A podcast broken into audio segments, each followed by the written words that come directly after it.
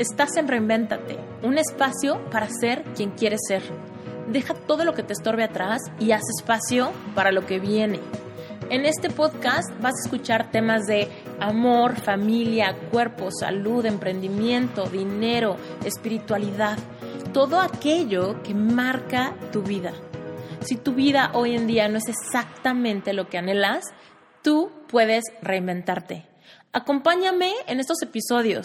En algunos te hablaré yo sola de cosas que han marcado mi vida. Haremos reflexiones y trataremos de implementar herramientas de life coaching para que puedas lograr todo lo que anheles. Y en otros episodios vamos a contar con invitados increíbles que no te los puedes perder.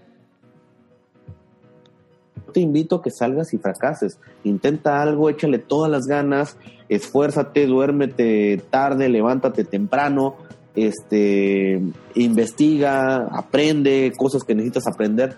Y, y, si después de todo eso, al cabo de un año, seis meses, lo que quieras, no se dieron las cosas y no funcionó, qué chido, yo te voy a felicitar, eso sí es un fracaso. Y cuando tú intentes otra cosa, ya vas a saber en qué fallaste. Que el fracaso no es algo malo. Es lo que te decía, yo estoy en contra de la, de la sabiduría popular, porque es pésima. o sea, el que todo el mundo crea algo no quiere decir, es lo peor. O sea, la sabiduría popular, eso de no, pues fracasar, malo. Cuando yo le llego algo, no, el fracaso es algo chido, es algo chingón, se te quedan viendo, estás güey. ¿Y por qué te quedan viendo así? Pues porque 20 personas les dirás fracaso y le pones la respuesta bueno o malo y te van a tachar el malo. Chingarle, que hay que pensarle, que hay que tomar decisiones y en base a eso es como creces. Hay que conocer personas, hay que ser, conocer personas valiosas, hay que ser valioso para las personas que conoces, porque eso es, eso, eso es importante, hacer economía social. Y me cambió. Y fue todo así como que, o sea, todo estuvo ahí, pero era más como un switch y automáticamente todo lo ves diferente, ¿no? Y cada quien tiene que encontrar el suyo. Fotógrafo de bodas destino con base en Puerto Vallarta. Jorge hace bodas en todo México y está disponible también para el resto del mundo. Es reconocido y premiado por los portales internacionales International Society of Professional Wedding Photographers, fearlessphotographers.com, donde actualmente está en el top 10 en México, y también en myweb.com, donde actualmente está dentro del top 20 del mundo. Él imparte talleres de fotografía de bodas para profesionales y es licenciado en Ingeniería en Comunicación y Multimedia. En este episodio les presento a Jorge Mercado. Jorge Mercado es fotógrafo de bodas y además tuve yo el grandioso privilegio de que fuera el fotógrafo de mi boda. Así que yo lo conocí de una manera súper orgánica, con una llamada de cliente que está buscando a alguien que le dé un servicio y me topé con una maravilla. Desde el primer momento que estuve en el teléfono con Jorge Mercado, me hizo sentir que había encontrado a la persona correcta. Aún a la distancia y por este medio, solamente con su voz, sentí que había entendido exactamente cuál era mi personalidad, lo que estaba buscando y de verdad que no me equivoqué, porque Jorge Mercado fue la persona exacta que yo necesitaba para que contara la historia del día de mi boda. Y por supuesto, ustedes que ya me conocen saben que soy una cursi romántica y demás. Entonces, el tema de, de guardar estos recuerdos, de tener estas fotografías, video, etcétera, de ese día que significó tanto en mi vida y en la de mi pareja, por supuesto, no era una cosa sencilla. Sin embargo, luego, luego le agarré la onda a Jorge, él a mí, y después tuvimos el privilegio de conocernos eh, una semana antes de la boda, tuvimos una junta, después nos vimos el mero día y realmente fluí increíblemente. Ahora, esta es mi experiencia personal, pero han de saber que Jorge no solamente está en este podcast porque hizo un trabajo excelente en mi boda, sino porque él tiene una historia de emprendimiento increíble, súper inspiradora. Nos habla de cómo empezar con un negocio, nos habla de qué pasa con el fracaso, qué pasa cuando estás haciendo algo y te das cuenta que te estancaste. Nos habla del amor, qué pasa cuando tu pareja es una parte clave en lo que tú crees de ti mismo y lo que eres capaz de lograr. Nos platica sus metas, nos platica sus planes al futuro y sobre todo nos platica también de su trabajo, cuál es su visión, cómo es que llegó a hacer fotografía documental y dejarse de las fotografías planas y posadas que hay por ahí. En fin, sin más por el momento, los dejo que escuchen este gran episodio y por favor sigan a Jorge en sus redes sociales para ver su trabajo. Está increíble y tal vez por ahí se encuentren una que otra foto de mi boda. Pues muchas gracias por haber accedido a ser un invitado de Reinventate. Y te cuento que, bueno, más bien le cuento a la audiencia que nos está escuchando que eh, te conocí y trabajamos juntos y de ahí se dio que tuviéramos una conversación donde me platicaste un poquito de tu trayectoria profesional, cómo, cómo fue que reinventaste tu carrera, cómo fue que de repente diste un brinco, ¿no? De, de salirte de tu área de confort y desde ese momento dije, mm, le tengo que invitar, lo tengo que invitar al podcast. Cuéntanos tú de tu ronco pecho, ¿a qué te dedicas? Ok, eh, por supuesto fotógrafo de bodas, destino principalmente. Eh, hago bodas en todo México. Estoy ubicado en Puerto Vallarta y pues eso es, eso es a lo que me dedico a full. Estoy al 100% en ello y llevo aproximadamente 12, 13 años dedicándome a la fotografía y aproximadamente 6 años dedicándome por mi cuenta a la fotografía y te puedo decir que me empezó a ir bien en términos en los que me siento yo bien con lo que estoy haciendo, tanto en lo económico como en, en lo personal. Eh, yo puedo decir que unos dos años y medio, tres años que me siento muy contento con, con el rumbo que ha llevado mi, mi carrera en, en esto. Quiero que nos cuentes toda esa, toda esa transformación. Pero antes que eso, no eres un fotógrafo de boda convencional. Tú tienes un estilo muy peculiar. Cuéntanos de, esta, de este estilo de foto documental. Pues sí, eh, vaya, ¿cómo te, te, cuento? Mira, en fotografía eh, de bodas eh, ha sufrido grandes cambios en los últimos más o menos 20 años, por así llamarlo.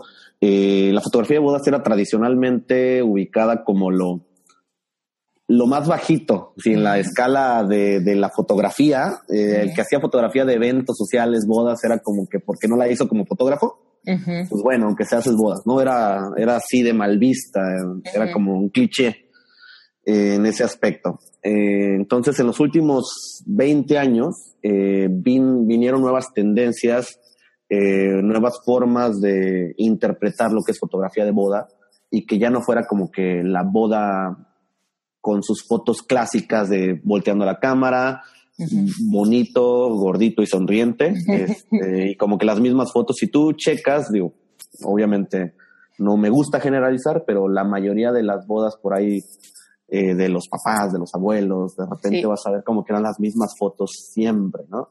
En las escaleras de la iglesia. Las escaleras de la iglesia, este, la foto verde dense un beso y eh, quiebrala tantito, ¿no? Este, entonces, eh, más o menos hace unos 20 años, eh, hablando en términos generales, vino eh, a, abrirse más esta tendencia de hacer fotos más artísticas o ya sea más fashion, en mi caso, fotos documentales en donde las parejas empezaron a tener esta apertura a que alguien llegue y cuente la historia de tu boda y que no estés como que todo el tiempo, a ver, voltea la cámara, a ver, haz como que te estás maquillando para tomarte la foto, ah, no, no salió bien, a ver, repite, vuelve, a ver, háganle como que. Entonces, esto, esto, es en lo que, en lo que concierne a la fotografía de boda. Yo en lo particular inicié, como yo creo la mayoría de los colegas, haciendo la fotografía más clásica de bodas a vida y por haber, eh, las que todos hacían, yo empecé haciendo esas. O sea, no, no es como que te mentiría si te dijera, no, hombre, yo fui un visionario. No, no, no, para nada, ¿no? O sea, hoy veo mis fotos de hace, híjole, hasta seis años atrás y cinco años y digo, wow, no, qué, feo, ¿no? Con ganas de, de, de, hablarle a los clientes de aquel entonces y, oye, te hago un refound, ¿no? este, pero me encontré con, en algún punto con estas tendencias de hacer fotoperiodismo aplicado a bodas, de hacer eh, fotografía documental aplicado a bodas, de que si vas a hacer una sesión, buscar otro tipo de ideas que no sean así como que las de siempre, buscar ahondar en, en la pareja, en sus sentimientos, en su historia, en, en, en cosas que puedan ser significativas de otra manera mm. y renunciar a la típica foto bonita y buscar incluso fotos que a lo mejor estéticamente no son las aceptadas por la mayoría de la sociedad, como una fotografía bonita de boda, pero que puede ser una foto que, que en 10 años pueda significar algo realmente fuerte para la historia o para la pareja o para aquel que te contrató y que al final de cuentas es por quien haces lo que haces, ¿no? Entonces. Pues es importante aquí que sepas que por mi parte, eso que acabas de decir, lo haces excelentemente bien. O sea, inclusive a mí ya me estaba dando un poquito el, no el bajón, pero sí un poco la nostalgia de decir, ay, ojalá pudiera regresar y volver a vivir ese, ese día, ¿no? O el día antes o el día después, tan siquiera, ¿no? Así como volverme a acercar a, lo, a la emoción que se sentía esos días. Y cuando me llegaron tus fotos, la verdad es que sí, o sea, sí fue como, ah, ya me acuerdo que se sintió ese momento. Me acuerdo perfecto el estado de ánimo que teníamos en esa foto, me acuerdo perfecto. Inclusive una de las fotos, digo, lo voy a poner por ahí en, las notas, lo voy a poner en el Instagram y voy a taggear este episodio. Gracias. Pero hay una de las fotos que me sacas, que nos sacaste, que estábamos lejos de ti en el atardecer, cuando no sabíamos qué hacer, que no te escuchábamos, ¿qué está pasando? Me acuerdo perfecto lo que decíamos él y yo así de, ¿pero qué? Pero sí, no, ah, bueno, a ver, ponte de perfil para que te parezca tu cara, no sé qué. Me acuerdo perfecto que estábamos muertos de risa y realmente no era, o sea, la foto, aparte de que se quedó padrísima, pero me recuerda perfecto el momento, o sea, fue un momento que no fue el, a ver, posa, haz como que no me ves, ¿no? Pero, pero sí, o sea, sí, sí sentí súper bonito cuando vi las fotos, sí me pude como transportar a esos, a esos momentos. Evidentemente ya tengo una foto de aquí de fondo de pantalla en mi compu y, digo, no manches, qué cañón que hayas capturado esas fotos, ¿no? Y digo, ya, después quiero que adentremos en la parte donde nos hiciste como un ejercicio, bueno, bueno, un ejercicio como para sentir más. Sí, claro, claro. Sí, pero eso más adelante. Hablamos con todo gusto. Pero sí, mira, eh, para digamos, la manera de, a manera de concluir como episodio esto, sí te puedo decir que a, a mis novias, en el buen sentido, generalmente el 90% de las veces eh, con quien trato es con la, con la novia. Generalmente, cada, a cada novia generalmente le digo que a meta personal, por ejemplo, una foto de tu primer baile, yo quiero que cuando tú la veas en 10 años o en 20 años, tú recuerdes, rememores, revivas lo que él te dijo al oído, lo que estabas pensando, la canción que estaba sonando, el aroma de su perfume, y no que revivas eh, mi cara diciéndote voltea a la cámara y sonríe.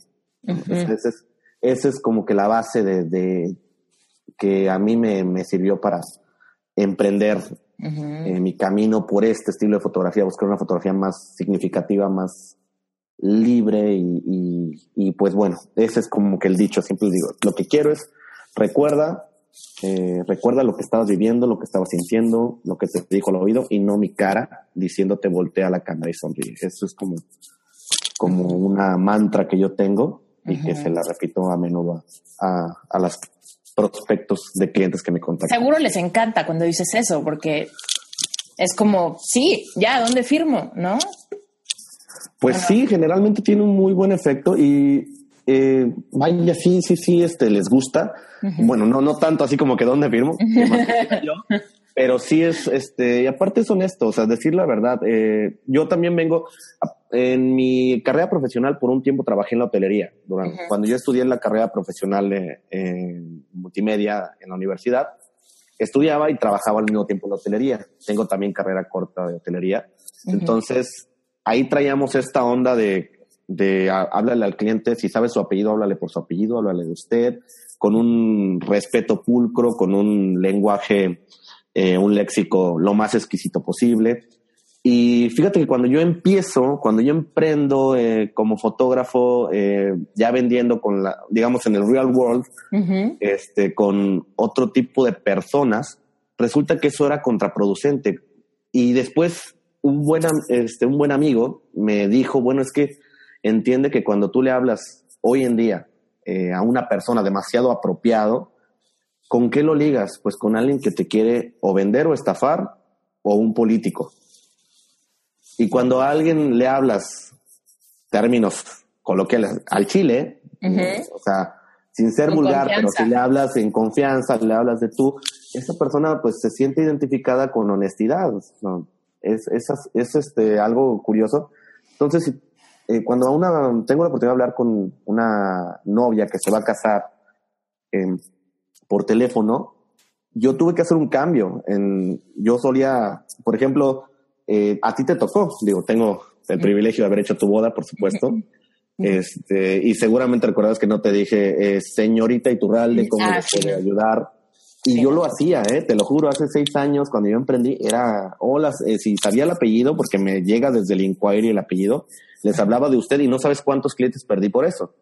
Ah. Entonces, porque después te digo, entiendes, bueno, sé honesto, sé cómo tú eres y eso te hace llegar más lejos en cuanto a conectar con, con esa persona que al final de cuentas, te voy a ser honesto, yo no, sería yo absurdo, sería, estaría yo fuera de cualquier contexto, estaría yo loco si te dijera que creo que soy el mejor fotógrafo.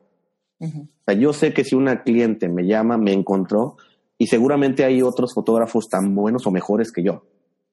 Entonces, y ella eh, va a elegir entre tu servidor y otras tres, cuatro, diez, veinte opciones tan buenas o mejores. O sea, así es esto. El punto es por qué se va a decantar por mí y no por otros, pues porque en algún punto va a conectar conmigo, con mi estilo en particular y con la persona. Yo no vendo fotografías, yo no vendo eh, eh, álbumes, yo, yo vendo Jorge Mercado. Entonces, este muchacho, este eh, señor, me quiero seguir llamando muchacho, aburruco al fin. Este, pero este, ¿Cuántos años este tienes, Jorge? 34 años. 34 Ay, tenemos la misma edad. Mira. Somos tocayos de edad. Yo tengo 34. No, la verdad es que no, no las aparentas para nada. Yo hubiera pensado que estabas ahí por los 29, algo así. Sí, gracias. gracias, gracias, pero no, somos tocayos de edad. Así, que, así que sí, llámate, di muchacho. no, nada de señor. Eso es lo que vendo. O sea, si alguien me habla y no le caí bien, o mis fotos, porque también tengo un estilo muy particular y hay quien puede odiar mis fotos, no, pues es que no me gustan, no sé, están muy oscuras o están muy raros, o se, se, va muy, se ven muy lejos los monitos, o sea, o tienen los colores muy pintados, o digo, hay quien, pero a quien le guste eso, eso que hago, eso que propongo, y me llame y conectemos y yo le voy a hablar así como te estoy hablando a ti y le voy a decir estas cosas honestas y le voy a decir, sabes que el día de tu boda si tú te agarras del chongo con tu amiga, así épico, vas a tener unas fotos espectaculares de eso. así se los pongo. O sea, ya tú, si cuando yo te las entregue, tú las quieres eh, tirar, eliminar de tu, de tu disco duro, bueno, eso será tu decisión. Pero yo voy a contar la historia y yo este, no voy a disparar basado en bonito o feo según la sociedad o lo que la gente o la gran mayoría de las personas considera que es bonito o feo. Yo voy a disparar basado en lo que yo considero que es fundamental y esencial en la historia del día de tu boda. Entonces, es, es, este, pues esa es mi filosofía y me ha funcionado cuando hablas con honestidad y le dices, eh, no como pitch de venta, oye, ¿sabes qué? Es que yo hago esto y esto y ya tengo mi estrategia y, y tengo que decir esto y luego esto y luego esto, sino que dices la neta del planeta, lo que tú piensas y tu filosofía y lo que en este momento tú crees y lo que quieres hacer el día de su boda, eh, conectas mucho mejor. Y te digo, tuve el privilegio de, tú platicaste conmigo, me diste la confianza. me acuerdo que nos echamos aparte un buen rato. Yo estaba así, pero es que me gusta así, me gusta asado y el, el maquillaje, platicamos de todo. Sí, es, es que es parte de y me ha tocado el, la fortuna también de impartir talleres para colegas que hacen bodas y es una de las cosas cuando les hablo de ventas, les, les digo, interésate genuinamente, o sea, cuando hablamos del, del pitch de ventas por teléfono, de esa llamada telefónica, cuando tienes oportunidad de hablar por teléfono con la pareja o con la novia, es básico. Interésate genuinamente por ellos, por su historia, por su boda. Te tiene que interesar. van a ser tus futuros clientes. O sea, te tiene que interesar genuinamente. Si no te interesa genuinamente, híjole, si nada más haces esto por exclusivamente el dinero, hay muchas cosas que puedes hacer por dinero. Entonces. Y se palpa. O sea, si no te interesa genuinamente, se palpa. Al final de cuentas, vivo de esto, ¿no? O sea, no te, no quiero ser como que cínico, ay, no, pues no manches, entonces no cobres, ¿no? Sí, sí, vivo de esto, pero puedes elegir vivir de algo que te guste mucho. Entonces, yo en mi, en mi carrera profesional eh, tuve trabajos y cuando llegué a esto, dije, vaya, esto es lo que amo y aquí le quiero meter a full. ¿Cómo te diste cuenta de eso? En, en, ese momento donde dijiste, esto sí es lo que amo. Porque te voy a decir, muchas muchas de las personas que escuchan este podcast están en ese momento de, estudié algo, me dedico a algo, pero no estoy tan seguro de que esto quiera hacer toda la vida. Y hay mucho miedo, ¿no? En, en haberte equivocado o en, o en empezar de cero. Haces muy buenas preguntas. Haces muy buenas preguntas. Mira, el momento exacto en que me di cuenta, mm, te puedo decir que yo voy a, voy a poner un poco de contexto este, antes, de, este, antes de, llegar al punto para que pueda ser más entendible. Yo desde chiquito, eh, yo vengo de una familia humilde, nada, este, nada de otro, de otro mundo, de una familia humilde tirándole a pobre.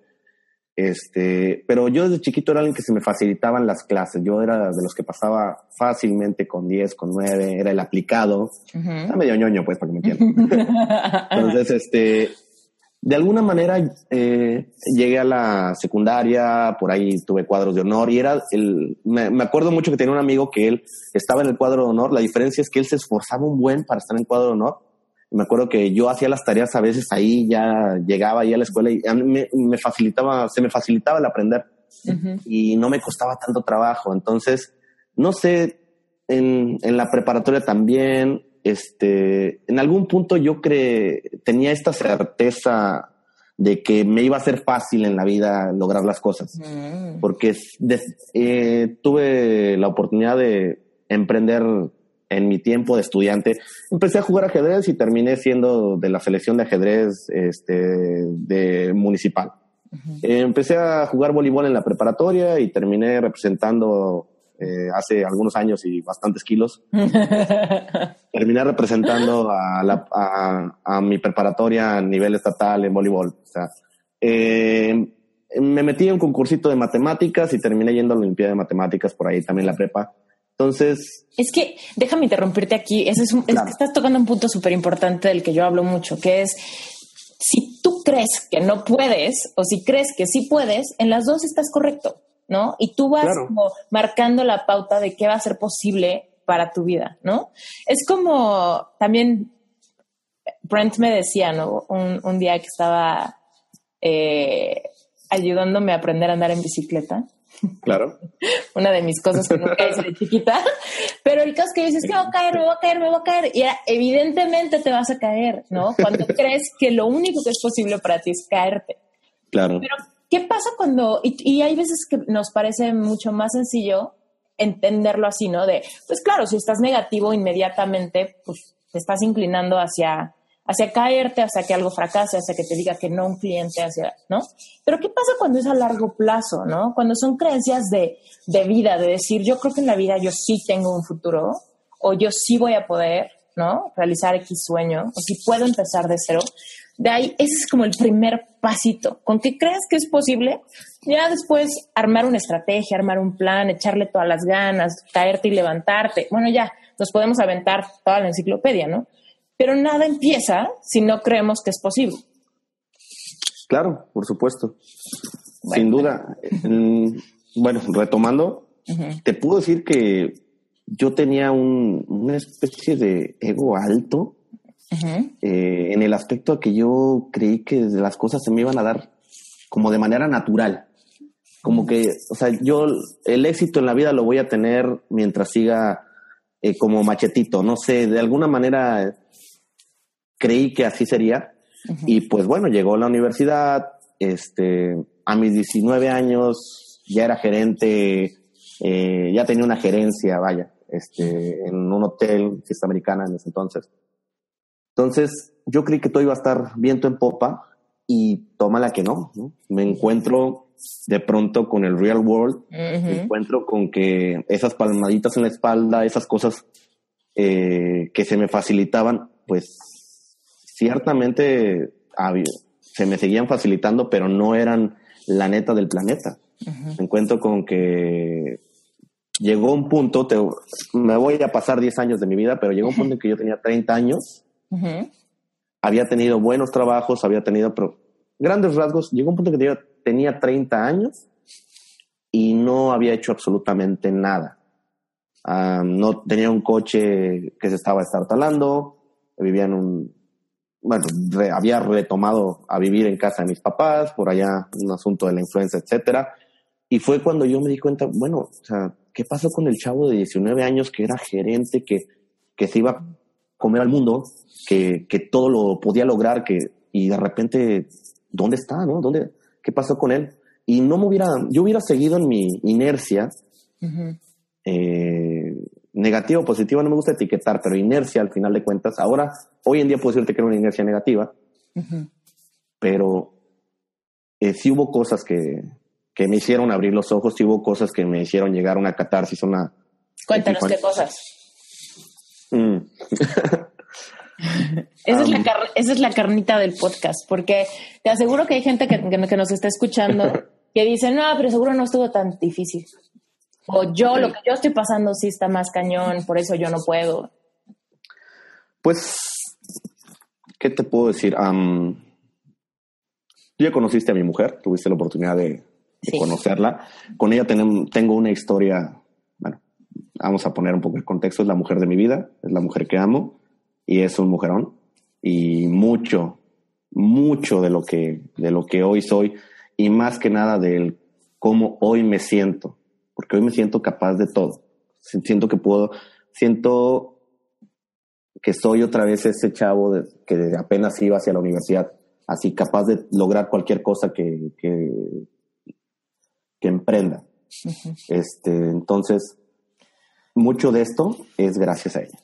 Entonces, puesto esto como contexto, te puedo decir que ella y yo fuimos pareja por primera vez cuando yo tenía 19 años tenemos una historia larga, fuimos pareja un par de años, después cada quien por su lado otro tiempo, más o menos dos, dos tres años, después retomamos y hemos tenido una historia larga, pero hace más o menos tres años eh, ella me dejó de amar.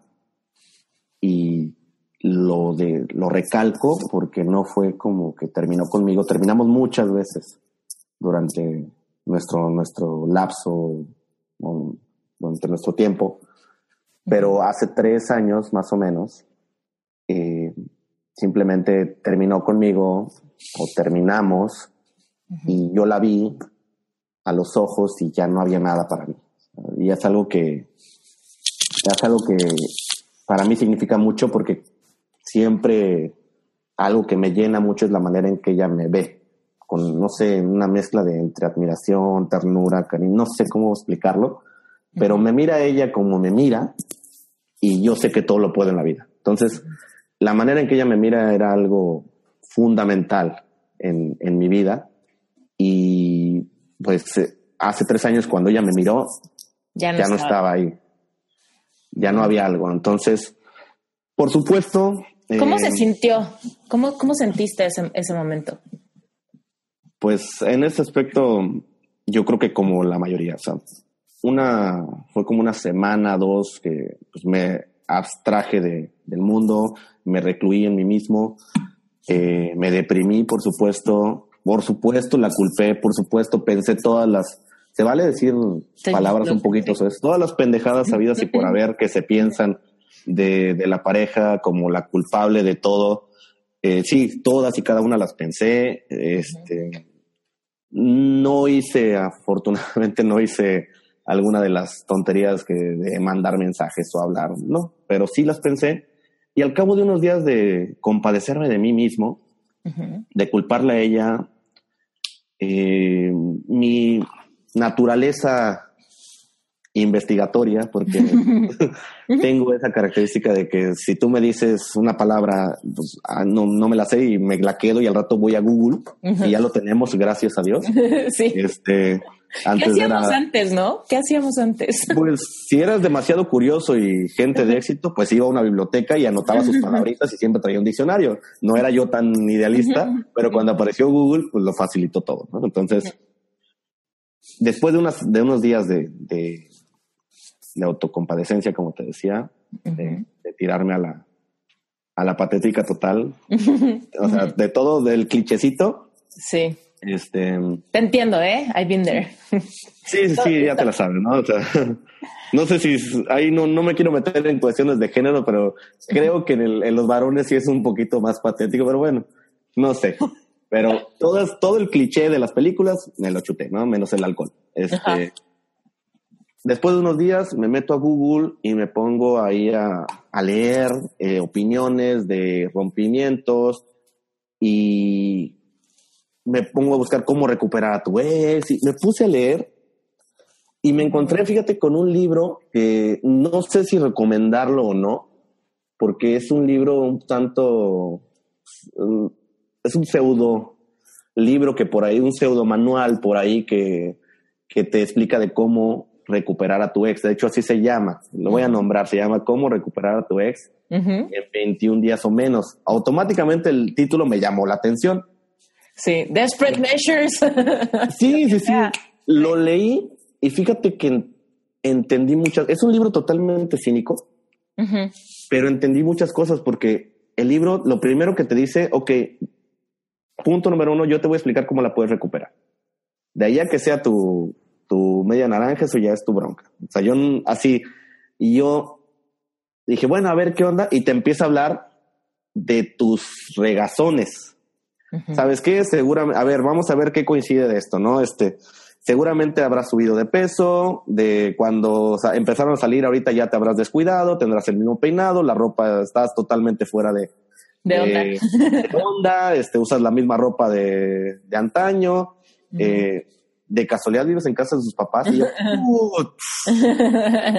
y es que yo ya vivía de manera independiente, pero eh, vino un asunto de la influenza y regresé a casa de mis papás por un tiempo y luego ese por un tiempo se extiende, se extiende y luego la moralina de que no, pues le estás echando la mano con la renta y, y de repente, bueno, no tengo largo el cuento, vi varias cosas al irlas leyendo dije, bueno, ok, yo ya sé todas las cosas que ella hizo mal, todas las, todo ya la culpo por todo y me di cuenta de las tonterías. Oye, 30 años y vives en casa de tus papás.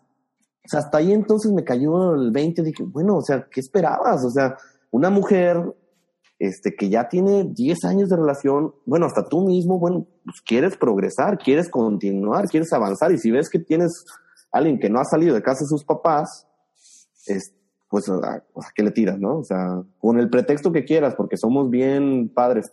Y ciertamente yo ya, yo ya me conocí, ya me esto de que me peino con los pelitos de parados, que parece no ser la gran cosa, no, hombre, yo me peinaba, era un Benito Juárez, así de relamido.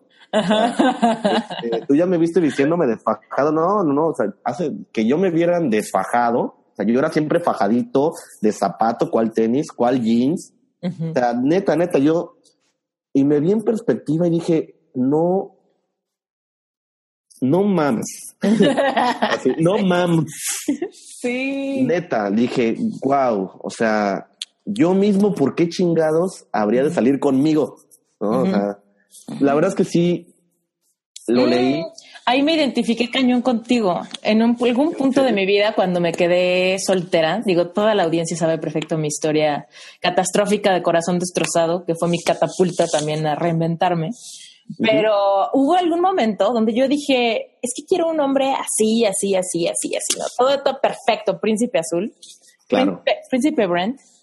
Pero el caso es que ya, ¿no? Sí, lo encontré.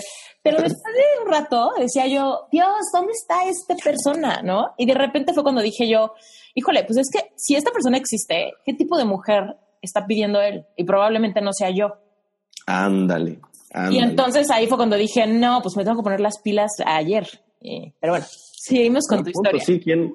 Ok, quiero esto, pero ¿quién soy yo para merecer esto? O sea, ¿no? O sea, o quién soy yo para pedirle al destino o a, a, todo, a la grandeza, a Dios, a lo que sea. a qui- ¿Quién soy yo para merecer esto? ¿no? O sea, Sí, porque sí, cuando nos pasa algo malo, ¿quién soy yo para merecer esto? sí. Pero cuando queremos algo bueno, a ver, pregúntate quién eres tú para merecer eso, ¿no?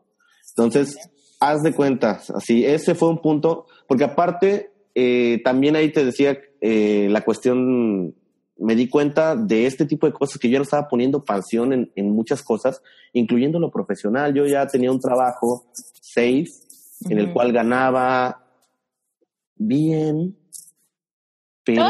En, en zona de confort, literal. Estaba en zona de confort como no tienes idea, ¿no? O sea, y me di cuenta y abrí los ojos y, y tuvo que pasar algo así. Este, en mi caso, pues la mujer que, que amaba, bueno, que amo, eh, me dejó, el no eres tú, soy yo, este, me abrió los ojos en muchos aspectos. A la semana de eso, de, o sea, te puedo decir que ella terminó conmigo. A las dos semanas, yo agarré, eh, pedí un préstamo en contubernio con mi papá, este, y, me renté un departamentito y me fui a vivir solo por primera vez en mi vida. Ya había vivido con un roomie, sea, como en algún punto entre mis 22 y mis 28 años viví con roommates. Pero no había yo vivido solo, o sea, vol- volvemos al punto, o sea, 30 años y no has vivido solo, o sea, o sea, era un clichezazo, ¿no? En, en ese aspecto. Y no lo ves tan claro hasta que pasó, bueno, yo no lo vi tan claro hasta que no pasó algo que me hizo verlo. Entonces sí, renté, este, vaya, pedí un préstamo, me endeudé y vámonos, ¿no? Este, rento lugar, compré una camita eh, y pues con las dos, tres cositas para los que me alcanzó, acto seguido, em, dejé una parte de ese dinero y voy con mi hermana y con un primo que en paz descanse, que era estilista, y voy, llego con ellos dos, que en ese entonces eh, eh, vivían de roomies, ¿sabes qué? Balam se llama, y, y Belém, eh, mi hermana. Ay, ¿Saben qué, chicos? Este, Ajá. necesito un cambio completo de outfit. Se me quedaron viendo y Balam dijo, ay, bendito sea Dios. Por fin. Sí, por fin, no lo puedo creer. Y les dije, tengo, en ese entonces creo que tenía como cuatro mil pesos, cuatro mil quinientos pesos. Tengo esto, necesito, y eso porque lo leí en el libro, hasta eso te lo digo, o sea, eso era un consejo. Y el libro decía, tú no sabes de tu estilo, tú no sabes lo que se te ve bien, ve con alguien eh, para que te lo haga y no opines. Entonces yo así a rajatabla fui con ellos y como en las películas que estábamos Como ahí en una tienda, me estaban cambiando de, de vestuario, como Hitch, haz de cuenta. Y así, y luego me cambi- hasta me pusieron unos lucecitos de, de como güerito, de, de pelo. Este, no, hombre, este, bajé de peso, no sé, habré bajado, que ya lo recuperé. Es, es- es lo único que sí recuperé de, esa- de- de ese gran cambio que hice en ese entonces, lo admito. Ajá. Este, pero sí, en cuestión de dos meses, mes y medio, bajé como unos 15 kilos. Este, cambié mi outfit, eh, me, obviamente me veía mejor, me sentía raro al principio. Me recuperé a mí mismo. Me empecé a recuperar a mí mismo, me empecé a recuperar eh, la pasión que tenía. Vendí mi, coche, este, y compré una cámara mejor y empecé, fui con un primo, sabes que hay que emprender, este, ahí, estábamos haciendo por ahí por fuera, yo tenía mi trabajo safe y hacía eventitos por fuera de bodas.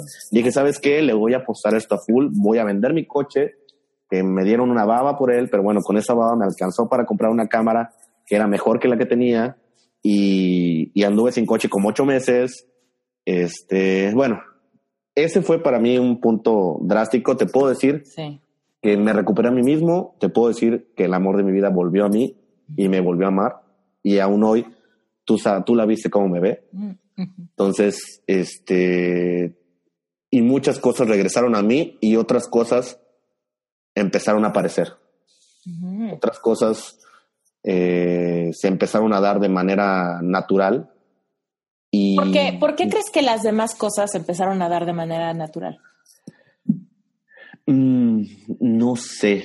Eh, simplemente creo en, en este aspecto de la de a toda acción viene una reacción, el karma de, si tú haces buenas cosas se te reflejan, eh, si tú haces malas acciones también.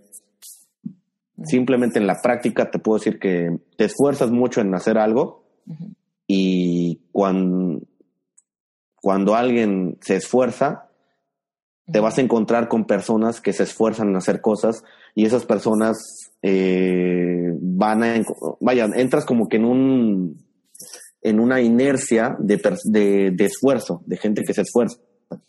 Y no sé cómo explicarlo, pero todo está como intrínsecamente ligado. Tú haces eh, fotografía mediocre, por decir algo, en mi ramo, y no vas a salir de ahí si a menos que tú empieces a esforzarte y cuando te esfuerzas encuentras mil y un cosas que allí estuvieron siempre y que a la vez no estaban para ti. Hola, esta es una mini interrupción solamente para pedirte un súper favor. ¿Puedes ir a iTunes y dejarme unas estrellitas y un comentario? Dime qué te está pareciendo este episodio o todos los demás.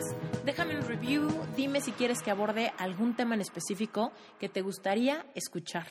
Mi intención es generar contenido relevante que realmente nos mueva a ti, a mí y a muchas otras personas a seguir reinventando nuestras vidas. Así que si me dejas este review, me vas a ayudar a seguir generando contenido y a que este podcast sea viable. Muchísimas gracias por tu tiempo. Seguimos.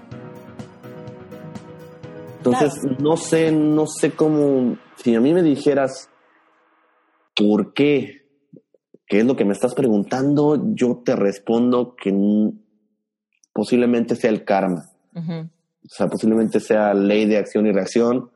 Yo, y esto lo aclaro porque a lo mejor yo, yo defiendo mucho, o por mucho tiempo he defendido de la bandera ateísta, pero en los últimos años, este, sí he empezado, porque soy alguien que me gusta cuestionar todo, y por eso, o sea, yo soy muy de cuestionar, y si pudiera pensar en que hay algo, hay algo más grande que hace que todo esté interconectado y que es algo que no puedo entender, pero lo puedo experimentar y sé que está ahí. Yo vi una película por ahí que no es precisamente espiritual, que se llama Cloud Atlas.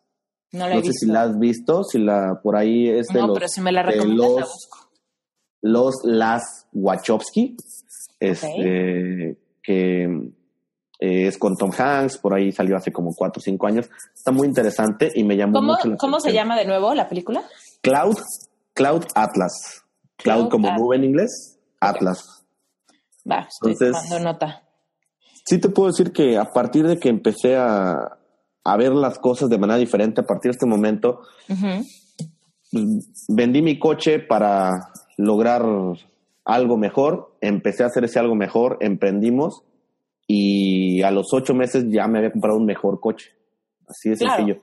Es que hay que tomar, el que no arriesga no gana. Primero el que no arriesga no gana. Y también la acción es remunerada. O sea, cuando, cuando tomamos acción porque realmente le vamos a echar ganas o estamos haciendo una apuesta en nuestro futuro por nosotros mismos, yo pienso que sí hay como un, un, tema de, de que la gente lo empieza a palpar en nosotros se palpa sin palabras, simplemente en tu presencia, en tu mirada, en la forma en la que hablas con un cliente o en la forma en la que confías en tu, trabajo y, esas cosas se empiezan a palpar y se, empiezan a multiplicar las, las oportunidades. Bueno, así, lo veo yo. Porque sí, cuando yo inicié mi despacho de diseño, me acuerdo que la, historia de mi vida era en México la gente no paga por diseño, todo el mundo te regatea, los clientes son lo peor del mundo. ¿Y sabes qué pasaba? Que mi experiencia me reconfirmaba esto. Era como, evidentemente me regateaban, evidentemente se me desaparecían, evidentemente algo malo pasaba con el proceso, ¿no? De desde que llegaban hasta que se acababa el proyecto era pasábamos por altibajos de emociones, ¿no? Claro. Igual a mí me dejaba súper super así de, Dios mío, hubiera estudiado otra cosa, ¿no? Y eventualmente cuando decidí como reinventarme, que también me encontré sin novio, sin dinero, viviendo en casa de mis papás y sintiéndome fea, ¿no? Era como, ¿qué pasó? ¿Cómo, ¿Cómo, me pasó esto? Eventualmente, la verdad es que yo, un poco como tú, lo que hice fue ponerme a leer. Y me puse a leer libros de igual, como de, a ver, ¿qué pasó contigo? Que según muy chistosa y buena onda y, y con chispa creativa, ¿dónde quedó? Y yo decía, pues me la robaron, o sea, me, me la quitaron esos clientes, me la quitó este güey, me la quitó, ¿no? Todo, o sea, yo Todo el mundo es culpable, menos uno. Exacto. Y Claro. sabes que leí en un libro una parte de donde aceptas la responsabilidad de tu, de tu realidad. Es fuerte, ¿no? Porque tienes que realmente aceptar tus culpas, pero al mismo tiempo se te abren las puertas porque si tú eres responsable de todo lo malo que pasó, podrías ser el responsable de todo lo bueno que pasó. Entonces, cuando yo decía, bueno, yo, a, ver, acepto la responsabilidad de todos los clientes con los que he tenido malos proyectos. Creo que es posible tener clientes que sí crean en el diseño, que no sean pichicatos y que tengan proyectos padres.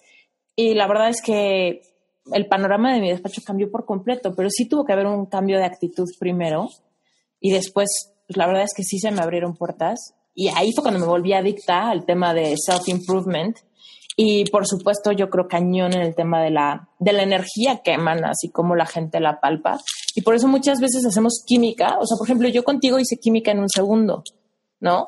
Y dije, no, sí, seguramente, seguramente. Creo que me acuerdo que lo único que me perturbaba un poco eran las horas y si cuántas horas es suficiente y qué tal que luego me arrepiento y que si el dron, lo que sea, ¿no? Pero Claro. dije, me entiendo y seguramente, seguramente esta es la buena opción, perfecto.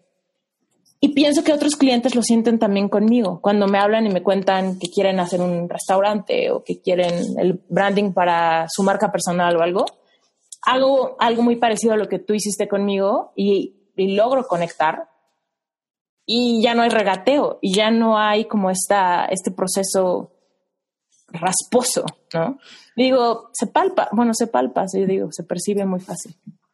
No, créeme que te, uf, lo, lo entiendo perfectamente, lo he experimentado yo y el- voy a hablar de lo profesional.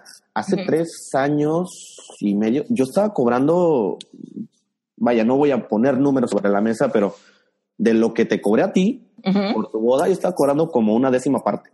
Así, o sea, una cosa, obviamente mi trabajo en ese entonces también, ¿no? O sea, es- estaba todo va en conjunción, pero yo estaba en un mercado en el cual eh, pues se cobraba muy poco, o sea, muy poco, eh, y yo no sabía cómo llegar a otros mercados, ni cómo mejorar mi producto, ni cómo mejorar mi branding.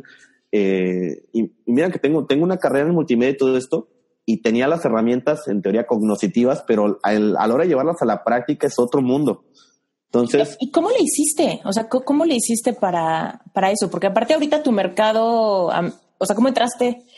Bueno, mi pregunta es súper compleja. ¿Cómo lo hiciste en un inicio? Y después quiero que nos platiques también cómo abriste mercado gringo, cuáles son las diferencias con los gringos y los mexicanos, todo este. Vale. Pues mira, eh, vamos a volver a poner un poquito en contexto. Dos cosas que para mí son, son bendiciones. Voy a mencionar tres cosas, perdón. Primero, yo estoy en súper contra del mentado, eh, de, de esta mentada sabiduría popular. No sé si se ha escuchado el término. No. Los dichos populares que se escuchan por ahí como más vale, más sabe el diablo por viejo que por diablo y todos Ah. estos dichos que las personas las dan como ciertas sin chistar y yo me he topado con varios que los cuestiono a rajatabla, por ejemplo, este dichito que por ahí se escucha el de nadie escarmienta en cabeza ajena y yo, "Pe- pe- pero ¿por qué? Claro, sí puedes aprender del error de otros, claro. ¿Por qué no puedes aprender de los errores de los demás? ¿No? O sea, si no, ¿Sabes ¿cómo lo me hubiéramos hecho? ¿Cómo la ciencia le hizo? Pues, si un investigador, ajá, ¿Sabes ¿Te cuál me escucho? choca a mí? El de al que madruga Dios lo ayuda. el que madruga Dios lo ayuda, Que yo trabajo mucho más de noche y no madrugo. yo igual, igual, Pero bueno.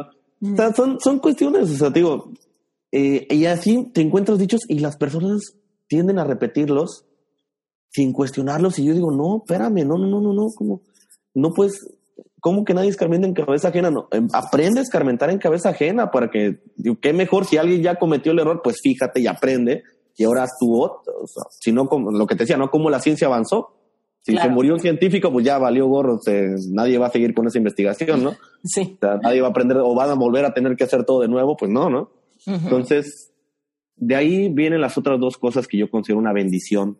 Una de ellas es el fracaso y la otra es la necesidad y vienen de la mano. Eh, yo creo que del fracaso y de la necesidad es de donde salen las mejores cosas que la humanidad ha logrado. Y al, si tú emprendes algo y fracasas, si yo, no sé, tengo una casa y la empeño porque voy a hacer un negocio y perdí todo en ese negocio, te quedas con dos cosas bien valiosas, te quedas con un aprendizaje monumental. Si realmente le echaste ganas, si realmente le echaste todos los kilos, te quedas con un aprendizaje y lo siguiente es que te quedas con una necesidad, porque ya perdiste dinero y ahora necesitas recuperarlo. Sí, la necesidad se transforma en gasolina. Porque si no tienes necesidad, sí, exactamente. Si tú no tienes necesidad, ahí te puedes quedar compadeciéndote eh, de tu fracaso hasta no ver a Dios. Mm. Entonces, o sea, esto es increíble. Y a mí, yo fracasé en dos, tres proyectos o más, fracasé en mi vida personal, fracasé con, con la mujer que amo, y en su momento me vi en necesidad de verme a mí y ver los errores y ver, ¿sabes qué? No, hombre, 30 años y no has hecho nada. Y fue como a partir de la necesidad y fue como empiezas a volver a intentarlo y hacerlo con el aprendizaje de tus fracasos.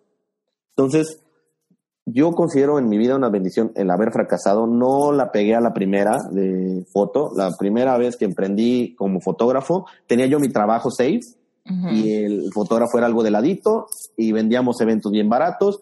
Un año nos fue más o menos, el segundo año nos fue muy mal y no sirvió ese negocio. También emprendí en fotografía una, una concesión de un tour de cuatrimotos, me fue muy mal. Este, no me, simplemente no me fue bien, o sea, perdí dinero, perdí tiempo, perdí esfuerzo. Y cuando yo empiezo ya eh, esta etapa que ya te platicé hace rato, que retomo, que vendo mi coche, me doy cuenta que sí sabía qué hacer. Y fue por ahí que empecé con, empecé con una sociedad, se llama Vallarta Pictures, con un primo y en lo económico nos empezó a ir bien. Yo empecé a ganar hasta ese entonces más dinero del que había ganado antes en, mi vida. Entonces... ¿Sabes qué me encanta lo que mencionaste? O sea, el tema de, tenía un primo que hacía páginas web y hicimos un trueque, ¿no? O sea, hay veces que se nos seca el cerebro. Es que si no tengo dinero no puedo hacer nada. No, a ver, piénsale, ¿no? ¿Qué, qué, recursos tienes? Y esos recursos es tiempo, familia, conexiones, favores que te deban, ¿no? Intercambios, o sea, hay que ser creativos en este mundo del emprendimiento y tenemos más, eh, más recursos de lo que podamos encontrar en la cartera necesariamente. Sí, entonces, sí, sí definitivamente las cosas es bien interesante porque ahí estaban. Yo no las veía. Entonces yo mi mantra hoy, uno de mis tantos, soy bien mantroso, es, es, hazte la pregunta correcta, ¿no? Eh, para mí es, si yo hace cuatro años no estaba viendo cosas que cuando vi me cambiaron la vida, ¿qué está pasando ahorita, ahorita que yo no estoy viendo? O sea, es así como que pregúntate diario, ¿qué, ¿qué oportunidad está ahorita que yo no estoy siendo capaz de ver? Porque yo sé que hace cuatro años estaban esas oportunidades que aparecieron de la nada, hasta que a mí me vino una epifanía, un golpe muy duro de la vida y dije, órale, las encontré, ¿no? Pero ahí estaban. Entonces, es preguntarte cada día qué, no, qué estás pasando por alto, qué oportunidad está aquí y que tú no estás siendo capaz de ver, pues búscale, porque al momento de que tú empiezas a buscar, empiezan a aparecerse así como de la nada. Empiezan a abrirse las puertitas, como que empiezan a agarrar colorcitos, no sé, pero empiezan a aparecer las personas correctas, empiezan a aparecer los contratos correctos, empiezan a aparecer las actividades, los hobbies correctos. O sea, todo, todo se empieza a encaminar cuando ya estás enfocado a ello. Entonces, en mi camino, y retomando a lo, para llegar al, al, punto que me decías de lo del mercado americano y todo esto, yo estuve con, como socio con con mi primo durante dos años. En algún punto tuvimos diferencias creativas y se diluyó esa sociedad. Mi primo se queda con la marca y yo decido emprender completamente. Yo quería hacer cosas distintas a lo que estaba haciendo nuestra marca Entonces yo emprendo solo, eh, me apoyó mi mujer porque volví a armar nueva página web, nuevo branding, este, porque quería hacer algo distinto.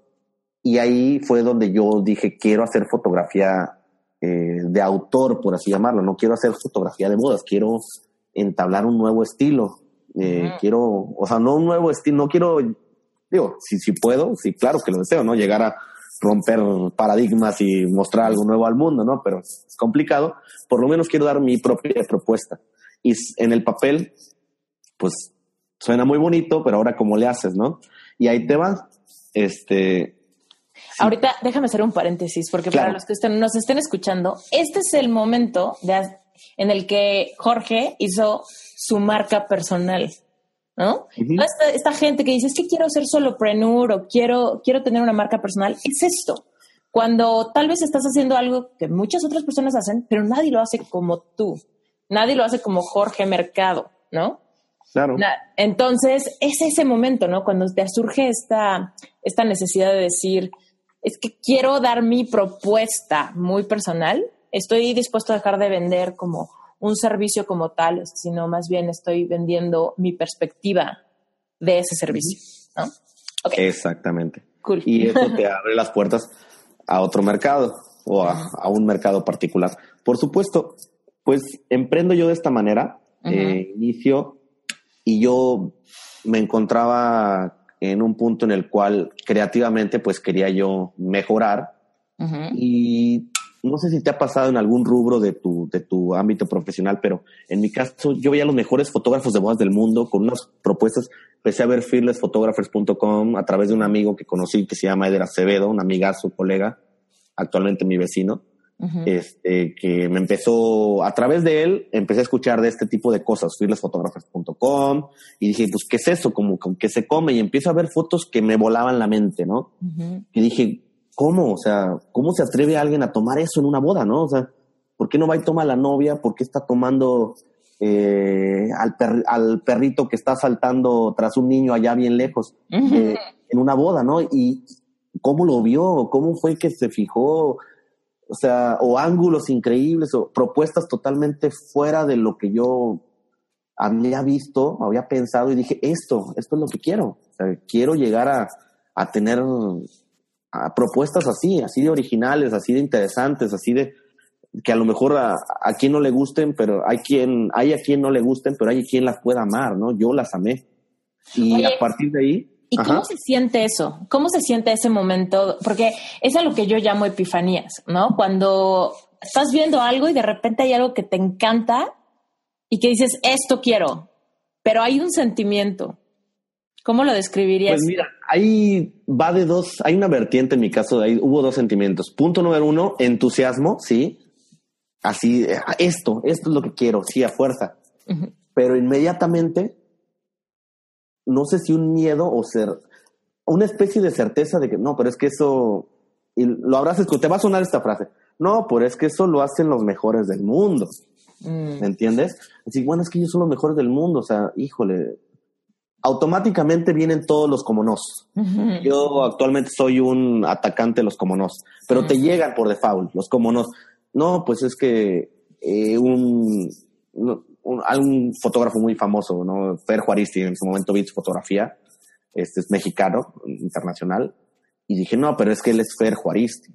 o sea eh, no, pero es que él lleva tantos años, no, es que voy a tardar muchos años, no, pero es que esta foto la tomaron en Montreal, no, esta foto fue tomada en Reykjavik, Islandia, y todos estos como nos, y te da, ay, pues, como que tú mismo, y me pasó, no, yo soy incapaz de, o, no está bien cañón llegar a eso, pero por angas o por mangas, te digo, no me gusta así como que darme todo el crédito, porque aparte pasan cosas que te ayudan a tomar decisiones mm. en tu vida.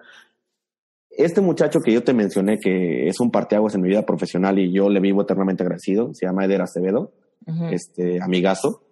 Él resulta que me comenta que viene un señorón también de la fotografía que se llama Tyler Wirken, que es un coach de Fearless, que iba a venir a dar un workshop hace tres años.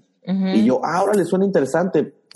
este, ¿y cuánto cuesta? 700 dólares. Y yo, ¿qué? ¿Qué? ¿Cuántos, pues cuántos meses? No, pues son, son dos días de workshop. O sea, digo, así, ¿no? O sea, y yo lo primero que pienso, no, hombre, pues 700 dólares, o sea, híjole, me, me pago un curso de un año de fotografía, no sé. Pero el hecho de que Eder estaba tomando fotos que a mí me encantaban, o sea, yo lo considero, o sea, lo considero hasta me encanta su estilo, y estaba, yo en ese entonces estaba mucho más limitado técnicamente, fotográficamente hablando, y yo dije, si él, que es un wow, o sea, para mí es un wow de la fotografía, va a pagar esos 700 dólares por ir, por ir al workshop de dos días de este señor, entonces algo debe de tener. O sea, y, y llegué con mi mujer que la amo y amor, ¿sabes qué? Porque para este entonces te recuerdo que estaba yo endeudado, bueno, no creo que no lo mencioné, pero obviamente al emprender de nuevo solo, pues nuevo branding, todo, a fuerza que invertí mucha lana y nos endeudamos con las tarjetas. Y llego yo bien concha, bueno, no, llego yo, amor, ¿sabes qué? Necesito ir a este workshop de Tyler Wirken que viene. Y mi mujer, ah, ok, ¿y cuánto cuesta? 700 dólares. Y mi mujer nada se queda viendo. Con esa mirada, que me haces saber que soy capaz de todo, con un poquito de molestia, agregada, así como que con un poquito de incredulidad. Y lo único que me dijo es, ¿estás seguro? Y yo le dije, sí. Y me dijo, pues adelante. Y si nos la acomodamos ahí como Dios nos dio a entender y pagamos esto. Tomé este curso de dos días con el señor Tyler Wirken este, y a partir de ahí entendí te puedo decir que salí del curso no siendo mejor fotógrafo, o sea, pero salí del curso con la sapiencia exacta de hacia dónde tenía que mejorar. O sea, ya no tenía yo que, no tenía como 25 caminos de dónde elegir, ya sabía cuál. Y eso es invaluable. O sea, yo a partir de ahí yo ya sabía qué atacar, qué este, mejorar, qué practicar. Me cambió la vida y obviamente a partir de ello puse como presupuesto dos o tres workshops al año como parte de mi capacitación personal. Pero sí, me cambió la perspectiva muchísimo y a partir de ahí empecé a mejorar, empecé a, me metí a Fearless Photographers, por ahí eh, a otros eh, directorios internacionales como MyWeb. Has ganado premios ahí, ¿no? Sí, hoy, de hecho, el día de hoy acabo de recibir mi cuarto Fearless Award y estoy muy contento. este, y pues bueno, cuando fue muy significativo cuando gané por primera vez, porque fue, wow, ¿no? O sea, mira, ahí está mi foto entre las de los mejores del mundo, ¿no? O sea, sí se puede, o sea, es como que el poder, no sé, como que hasta antes de haberlo logrado, siempre lo ves como algo onírico, como algo eh, utópico, algo que, que no existe en realidad, hasta que cuando lo logras este, que solamente es un pequeño escalón, pero cuando ya lo aterrizas y que dices, wow, aquí está, sí se puede, eh, es, es, distinto. Y algo que quería mencionar es este, este asunto de los mejores del mundo. Cuando yo voy al taller de Taylor Wirken, no sé, yo pensé, no, pues este tipo debe ser un genio, debe de recordar su alumbramiento, no sé, Mozart, ¿no? Algo, o sea, y no, es, era él hasta sus 20, creo que hasta sus 30 años era electricista. Él nos lo dijo, ¿no? En algún momento él se empezó a especializar y a trabajar y a trabajar y a trabajar y a mejorar y mejorar, a mejorar. Entonces dije, ah, o sea, o sea que no tienes que nacer con un don. O sea, se puede, se puede machetear, se puede chingarle y lograr las cosas. No, no tienes que ser un iluminado de, de nacimiento, no tienes que tener un IQ de 260 para lograr cosas grandes. O sea, eso para mí fue algo también radical. Y, es así, y si yo pudiera aconsejarle algo a, a, los que están apenas por empezar este, este proceso es, mira a los que consideres los mejores y busca conocerlos, busca su workshop, te vas a dar cuenta que tienen unas historias muy similares a la tuya, con defectos, virtudes, eh, que no necesariamente son inalcanzables ni tienen un, mm. vaya, una eh, iluminación divina de, en una aureola invisible, ¿no? Eso es importantísimo. Sí, escuchen a Jorge, por favor. Muy bien. Bueno, y entonces, a ver, pasó, pasó esto y después dijiste, ya sé cuál es el camino, ya sé por dónde irme. Y entonces te seguiste por ahí y de repente, ¿qué pasó con el mercado americano? Porque ahorita me comentabas, ¿no? Que es mucho más grande tu clientela americana que mexicana. Por ahorita, sí, más o menos. actualmente sí, mira, hasta hace, digamos, hasta el año pasado yo creo que iba a 50-50. Entonces, en este afán de conocer personas, pues ahí me topo con un colega también interesantísimo que sabe mucho de mercadotecnia y me dijo, entre muchas cosas, me dijo, bueno, a ver, ya en los niveles en los que tú te estás manejando, que estás, en lo que estás cobrando, em, ¿para qué tienes tu página en dos idiomas? Y yo le dije, bueno, es que pues para las nacionales en español, mira, él me la puso así, eh, tú estás en un puerto y haces bodas, este, destino, eh, con clientes, eh, ¿cómo se llama? Extranjeros, con clientes internacionales. Entonces, eso te, es muy rentable y son economías diferentes a la, a la, mexicana.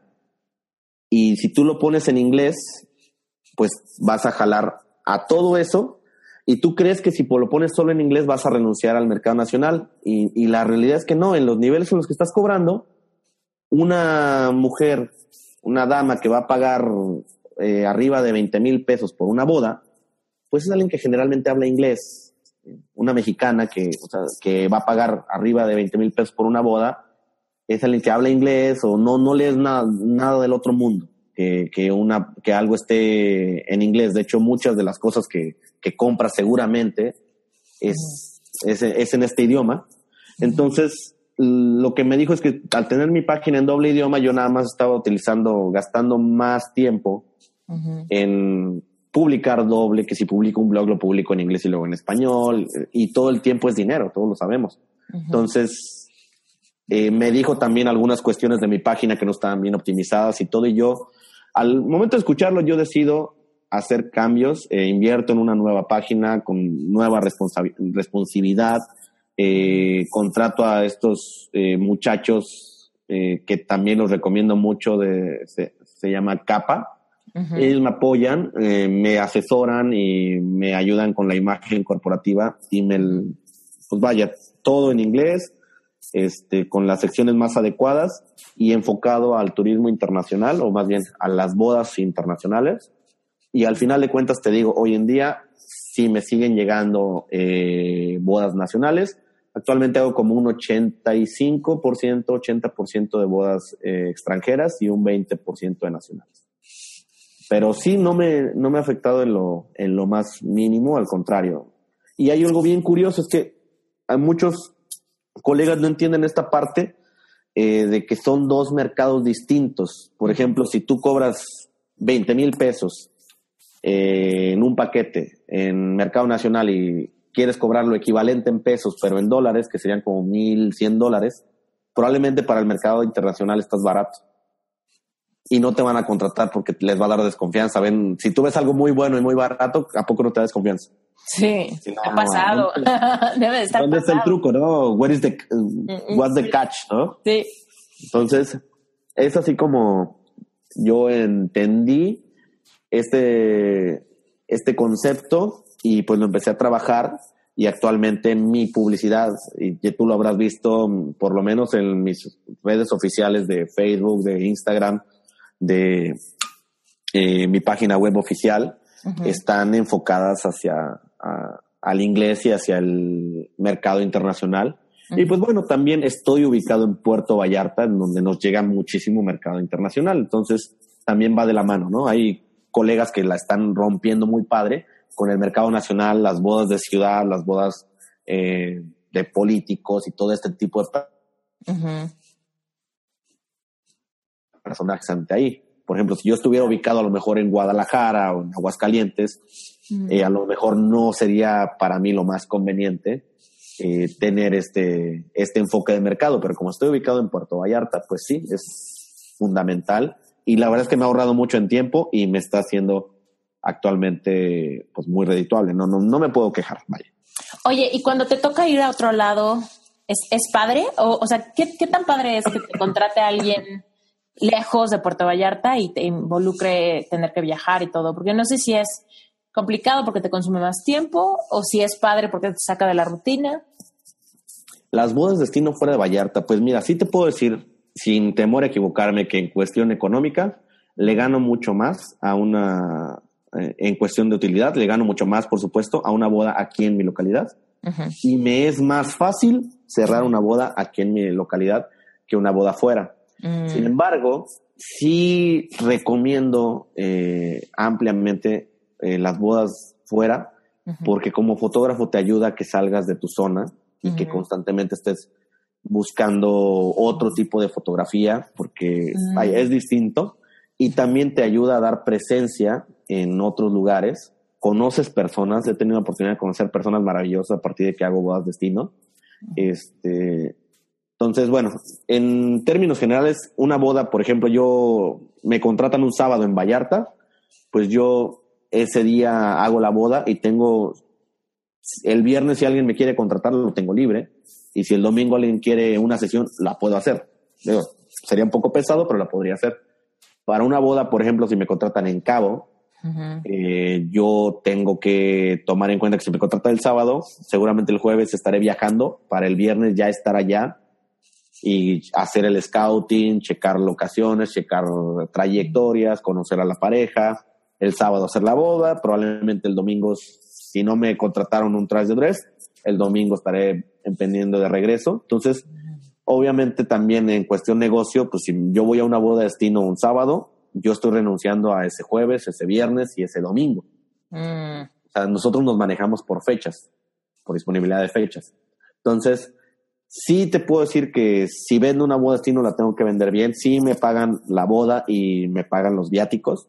Este, no hago bodas destino de menos de ocho horas por obvias razones. Mm, No me sería rentable ir a hacer una boda de tres horas pero realmente es sí es muy cansado, es muy pesado. Como negocio, es más negocio hacer bodas si estás en Vallarta. Te llegan, la verdad es que aquí hay mucho, mucho negocio. Este, y te llegan relativamente fácil cuando ya estás más o menos posicionado. Es más negocio hacer bodas solamente en tu localidad, pero sí es recomendable porque la, ¿cómo te puedo decir? Es muy, muy satisfactorio. Te da presencia a tus clientes, no es lo mismo que vean que haces bodas solamente en un lado a que te ven que has viajado a diferentes lugares, te ayuda también en muchos aspectos. Y por encima de todo conoces personas, de verdad que yo estoy embelesado de, en los últimos años de mi vida estoy embelesado de conocer personas, porque Mm. conociendo personas te encuentras con, pues yo me he encontrado con las, probablemente las más gratas sorpresas de mi vida en los últimos años conociendo personas nuevas. En, sin ir más lejos, en Durango hay una comunidad de fotógrafos, los Memory Hunters, que wow, son un grupo de personas de luz, como las, me gusta llamarlos, este, que son pocos, ¿no? Entonces es algo muy padre y es algo muy cansado y sí es rentable, pero es más, es más rentable estarlo en tu localidad, hacerlo en tu localidad, pero sí se debe hacer. Lo fácil hay que esquivarlo. Claro. Oye, Definitivamente lo fácil es que hay que esquivar. tú que tienes una marca personal, cuéntanos el impacto que tiene o la importancia de tus redes sociales, en particular de Instagram, que es como una red social que ahorita es súper importante para todas las, las marcas. Digo, de hecho, voy a poner las ligas a todas tus redes sociales para que la gente te busque. Pero, por Claro. ejemplo, a ti, sí, sí, te hasta, sí te ha ayudado, así como se dice que ayuda, tener una, una buena cuenta de Instagram. Por ahí consigues clientes. Te, te soy honesto, con Instagram tengo aproximadamente un año, es relativamente nuevo. Hasta ahorita no he utilizado más que publicidad orgánica, o sea, posteo, y sí, sí me han llegado clientes de Instagram. Muy interesante esa red social. Este, lo, lo que me ha funcionado a mí es eh, postear una foto y poner los hashtags con los que me Ujú. puedan encontrar. Por ejemplo, si posteo una foto eh, que tomé en Los Cabos, poner hashtag eh, Los Cabos Photographer, hashtag Los Cabos Wedding y los hashtags con los que me puedan encontrar. Y sí, hasta el momento sí te puedo decir que sin invertirle yo dinero a publicidad pagada en Instagram, con la pura orgánica de de estar posteando continuamente. Sí, er, no sé cuántos, pero sí eh, me han salido ahí sesiones, alguna boda, alguna sesión incluso de sesiones de destino me han salido por ahí, sesiones fuera. Mm. Entonces sí es, sí es algo bien interesante Instagram. No sé a qué se deba, y esto a lo mejor es una percepción personal, pero creo que filtra un poquito eh, el, el mercado no sé, me parece que como que a nosotros somos fotógrafos, creo que son más las mujeres que, que navegan en Instagram mucho que los, que los varones, y eso a nosotros nos conviene, más que Facebook, que es más parejo. Entonces, no sé a qué se deba, pero funciona muy bien Instagram. Con los hashtags me ha funcionado muy bien. Oye, Jorge, y cuéntanos, ¿qué sigue para ti? ¿Tienes algún plan, algún proyecto, alguna meta? Mm, buena pregunta. Pues mira, ahorita hay una meta muy particular que tengo. Yo quiero hacer, eh, siempre lo resumo en una, no lo quiero generalizar, pero quiero hacer una boda en Europa. obviamente quiero llegar a hacer bodas en Europa, pero por el momento me gustaría empezar. La primera. Claro. Entonces es como una meta muy a modo personal el, cerrar una boda o el hacer, el ir y disparar una boda de una pareja en, en algún país europeo. Entonces es como una meta muy particular y esperemos el año que entra este, estar ya con esa meta cumplida. Vamos a ojalá que, ojalá que ese episodio te ayude, porque nos escuchan en España. Ah, no, bueno, pues Así ahí que... redes sociales, jorgemercadofotography.com. sí, totalmente. totalmente. Claro, claro. Ay, qué bueno. ¿Y qué más? ¿Hay alguna otra que nos quieras contar? Digo, no sé si sean top secret. Mm, pues mira, tengo planteados ahorita algunos objetivos. Quiero empezar. Eh, ya el año pasado lancé mi primer workshop eh, para fotógrafos. Este año eh, ya está en agenda un workshop que estoy lanzando con un colega de Durango, queridísimo amigo que se llama Jera Gallardo, este que vamos a estar lanzando en, en junio. Entonces sí quiero establecer un, un workshop para fotógrafos que pueda trascender un poquito y este va a ser como que el segundo que lo hago en conjunto con un colega.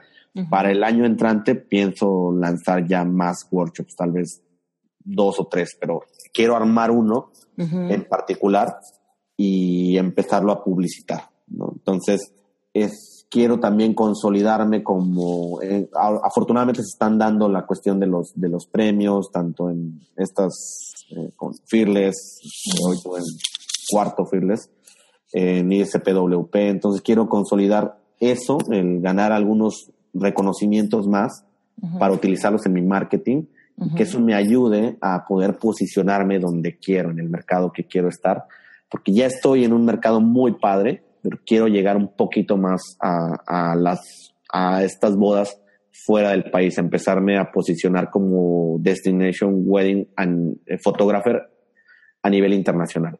Entonces, obviamente falta un poco para eso, hay que seguir trabajando, hay que seguir haciendo el día a día, hay que seguir trabajando las redes sociales, hay que seguir mejorando. Este año tomé, en lo que va del año, ya tomé dos workshops, uno con un señorón, colega español, eh, se llama Miguel Bolaños, y otro con otro señorón, me parece que es de Nicaragua, que se llama Mauricio Arias, uno de los mejores fotógrafos de bodas del mundo, de Prisma Studios acabo de estar con él hace menos de un mes, me parece, por ahí de un mes. Entonces ahorita traigo como que en la cabeza chorro mil ideas que tengo que ir aterrizando e ir eh, amalgamando con mi memoria muscular y que, y que mejoren. Es parte de, o sea, yo no voy a dejar de, de asistir a workshops en un buen rato. Yo creo que eh, es parte de mi presupuesto el el tener o el si veo un fotógrafo que está haciendo algo increíble y viene a alguna ciudad de México, por ejemplo el de Mauricio eh, Arias lo tomé en, en, Durango y el de Bolaños me tocó ir a Guadalajara a capturarlo. Ah. Tuve la fortuna. Que tengas esa ese hábito de éxito, como de seguirte capacitando y todo. Yo soy adicta. Brent dice que yo soy adicta a todos los cursos de de self-help. Le digo que no, que es life coaching. Pero sí, cada curso que veo lo quiero, vendías así de cuánto cuesta eso. Pero, pero bueno, ese dinero rinde más de lo que a veces nos imaginamos, porque nos abre los ojos a crecer, a tener una visión de negocios mucho mejor, a mantenernos creativos, conocer gente. Claro. ¿No? Claro, y pues a manera de también mencionarlo, no está bien aterrizado, pero sí es prioridad para mí encontrar un, un ingreso que no tenga que ver con la fotografía. Es decir, generar o emprender algo que me genere ingresos sin que tenga, sin que sea de lo que estoy trabajando. O sea, algo pasivo, que te dé ingresos pasivos. Ajá, sí, este, más bien un activo, ¿no? Pasivo es cuando no tienes que hacer nada. O sea, cuando haces todo en un trancazo, ya después te, genera lana. Ok, sí. Como una renta. Exactamente, sí, sí, sí, correcto. si me permites meter mi cuchara, yo te imagino perfecto haciendo un curso en línea, pregrabado, obviamente, o sea, que todas tus lecciones sean pregrabadas, en un portal web donde la gente pueda comprar un curso de beginners, así como para amateurs como yo, que podría interesarme mucho temas como de, de la luz, ¿no? De la luz y cómo grabar y que si el obturador, que ese tipo de cosas que la verdad es que si no sabes de foto parece rocket science, ¿no? Ok. Pero que tal vez alguien que le interesa comprarse una cámara, pues no súper profesional, pero tampoco andar con el iPhone por todo, toda la vida, ¿no? Entonces tener como una cámara y saber usarla para gente que quiere sacar fotos, no quiere hacer un negocio, pero sí quisiera como tenerlo como de hobby y que pudiera haber un cursillo, ¿no? De, no sé, tal vez fuera, no sé, 12 horas en video. La pues verdad, sí, no me suena mal. De hecho, algo, algo así y me ring the bells. sí. sí, sí, hace un ring en, eh, sí hace un ring in the bells, eh, definitivamente, me suena. Algo así. Pues estamos, estamos en esa etapa, estamos, en esa etapa, bueno, estoy en esa etapa de, de estar en búsqueda de, digo, crecer en lo que estoy emprendiendo y llegar lo, lo más lejos eh, que pueda. Pero sí, de, de la mano eh, siempre hay algo que, que me dice que no le apuestes todas las, no le pongas todos los huevos en una canasta, así que hay que pensar que en, ingresos on the side que nos puedan apoyar. Y sí, estoy, estoy en esa, en esa etapa en la que estoy buscando. Muy bien. Oye, Jorge, entonces, ah, digo, voy a poner todas tus ligas en las notas de iTunes para los que nos están escuchando por ahí. Pero para tenemos mucha audiencia por Spotify y ahí no hay notas del show. Así que dinos, cuéntanos dónde te pueden encontrar. Claro, con todo gusto. En mi web oficial es www.jorgemercadophotography.com. En Instagram me pueden encontrar como arroba Jorge Mercado Photography. En Facebook me pueden encontrar como eh, Jorge Mercado Photography. Y generalmente en donde me busquen me encontrarán como Jorge Mercado o Jorge Mercado Photography. Perfecto, no hay pierde, así que por no, hay, no hay pierde, está facilito. Perfecto. Y stay tuned porque hay ese, ese workshop en junio, dijiste, por, por ahí de junio. 6 y 7 de junio estamos, este, tenemos workshop en Puerto Vallarta con mi estimado colega y amigo Jera Gallardo. Estamos a, eh, abierto a 12 plazas y pues vamos a estar aquí compartiendo conocimientos, fotografía, bodas, mercadotecnia y pues no nos vamos a quedar con nada. Jorge, eres un ejemplo, un ejemplo de, cómo ir craqueando el código y poder reinventarse. No está, no es que sea difícil, es que es complejo y hay que hacer, hay que ser constantes, ¿no? Como tú lo has hecho muy bien.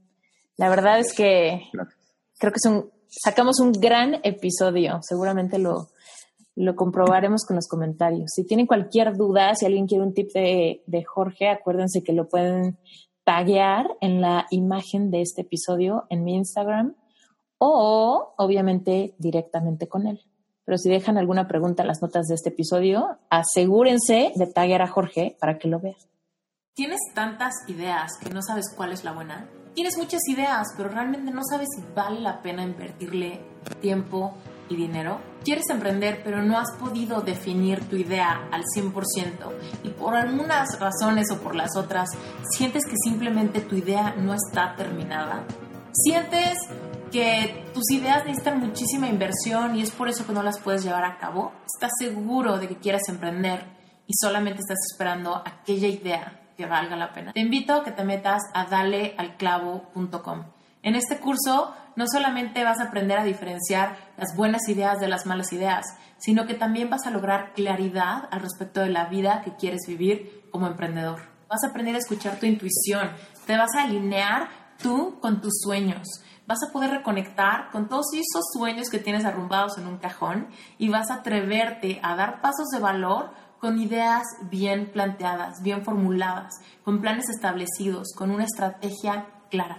Cuando empezamos a emprender es normal que tengamos un montón de prejuicios al respecto de nuestras ideas. No te preocupes, vas a generar callo con un poquito de paciencia y práctica y vas a empezar a diferenciarlo. Pero yo te quiero invitar a darle al clavo para que conozcas mi proceso y para ayudarte a que avances más rápido. Así que yo te invito a que entres a dalealclavo.com y escuches de una vez las primeras dos lecciones. Siempre han estado gratis. Si esas dos lecciones te gustan, yo te aseguro que el curso te va a fascinar.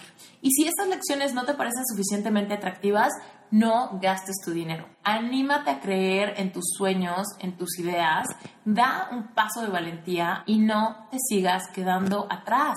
Debes de realmente creértela. Mucha gente hace realidad sueños. Emprendedores surgen todos los días. Tú no estás ahí todavía. ¿Por qué? Créeme, tú tienes todo lo que se necesita para lograr tus sueños. Lo único que necesitas es estructura. Dale al clavo te va a ayudar a tener esa estructura. Hacerte las preguntas que tienes que hacerte para empezar a aterrizar esa idea.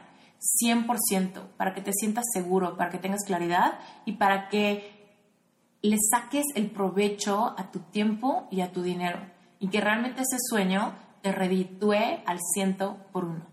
Dale al clavo solamente lo vendo un día al mes. Primero, escucha las primeras dos lecciones que son gratis y que las encuentras en el home de la página. Invito a que te suscribas. Te va a llegar una conferencia gratis que se llama 10 factores importantísimos para tu futuro y así vas a quedar en la lista de gente que quiere entrar en la siguiente generación. El curso va a revolucionar la forma en la que filtras tus ideas de ahora en adelante. Recuerda, solamente un día al mes se abre la tienda de Dale al Clavo y cada mes es sorpresa. Visita bien la página, lee los testimoniales, escucha las dos lecciones, no te vas a arrepentir. Y, por favor, a cumplir sueños. te mando besos. Nos vemos del otro lado. ¿Te gustaría ser soloprenur? ¿Te gustaría ser nómada digital? ¿Te gustaría tener la libertad de trabajar a tu manera, en tus proyectos? Como tú quieras y realmente aportarle valor a la gente, pero descifrar la forma en la que puedes tener estabilidad económica para de todos modos disfrutar la vida desde donde quiera que estés, te invito a que te suscribas en la página de Plan A. Estoy a punto de empezar a liberar toda la información al respecto de Plan A Mastermind. Va a ser un espacio para un grupo selecto de personas decididas. Plan A Mastermind próximamente. Y por último, si eres un emprendedor, si tienes un negocio y necesitas un branding que realmente resalte tu personalidad, métete a rocketcomunicacionvisual.com. Ese fue mi primer emprendimiento, es mi despacho de diseño y me encantará poder colaborar contigo. Muchísimas gracias por todo. Yo soy Esther Iturralde, emprendedora mexicana, life coach y podcastera. Gracias por haber escuchado este episodio. No olvides dejarme un review y hasta la próxima.